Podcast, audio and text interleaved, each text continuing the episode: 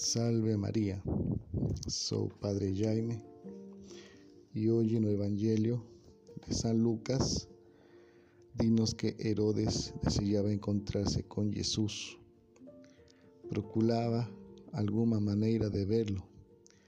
Llegaban frecuentes noticias do mestre y quería conocerlo. Muchas las personas que aparecen a lo largo del Evangelio muestran su interés en ver Jesús.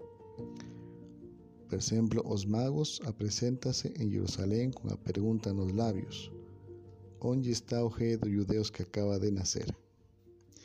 Y a seguir aclaran o seu propósito. Vimos a su estrella en oriente y viemos a adorarlo. Un propósito bastante diferente do de Herodes. Herodes no sube ver, oye Señor, a pesar de tenerlo tan perto. Llegó a tener oportunidad de ser ensinado por Juan Batista, que apuntaba con un dedo un Mesías que ya estaba entre ellos. Y en vez de seguirle os ensinamentos, mandó matarlo. Aconteció con Herodes o mismo con aquellos fariseos a quien Jesús dirige a profecía de Isaías. Oiréis con los oídos y no entenderéis. Oleréis con los ojos y no veréis. Porque el corazón de este povo embotóse y ellos endureceron los oídos y fecharon los ojos. Pelo contrario, los apóstolos tuvieron inmensa sorte de gozar la presencia del Mesías y de con él y ter todo lo que podían desear. Ditosos os vossos olhos porque ven los vuestros oídos porque oyen, dile su mestre. Jesús vive y está muy perto de nuestros afazares.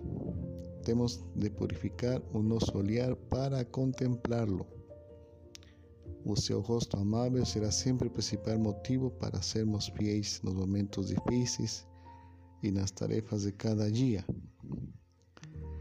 Tenemos que pedir a gracia y a intercesión de Nuestra Señora, que nos también podamos ver al Señor en nuestras oraciones, así como también los grandes santos.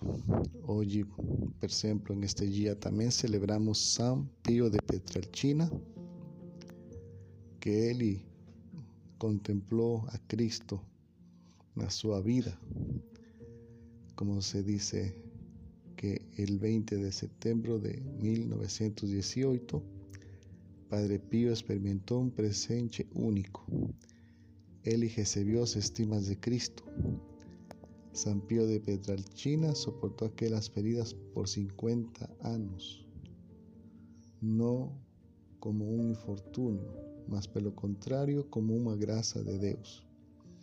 Entonces él le dice, para alcanzar a nuestra única finalidad es preciso seguir un jefe divino, el cual únicamente por el camino que él percorrió desea conducir a alma eleita.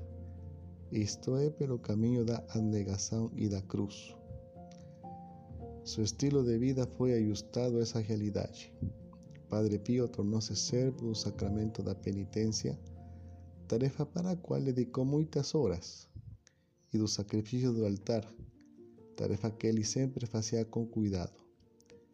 É mais fácil que exista a terra sem sol que sem o santo sacrifício da missa, decía este grande santo. Que a Virgem María nos conceda la gracia a nós também de contemplar a Cristo en todo momento, de contemplar a Cristo no próximo, como Padre Pío de Petrelcina. Que Nuestra Señora nos conceda esta gracia.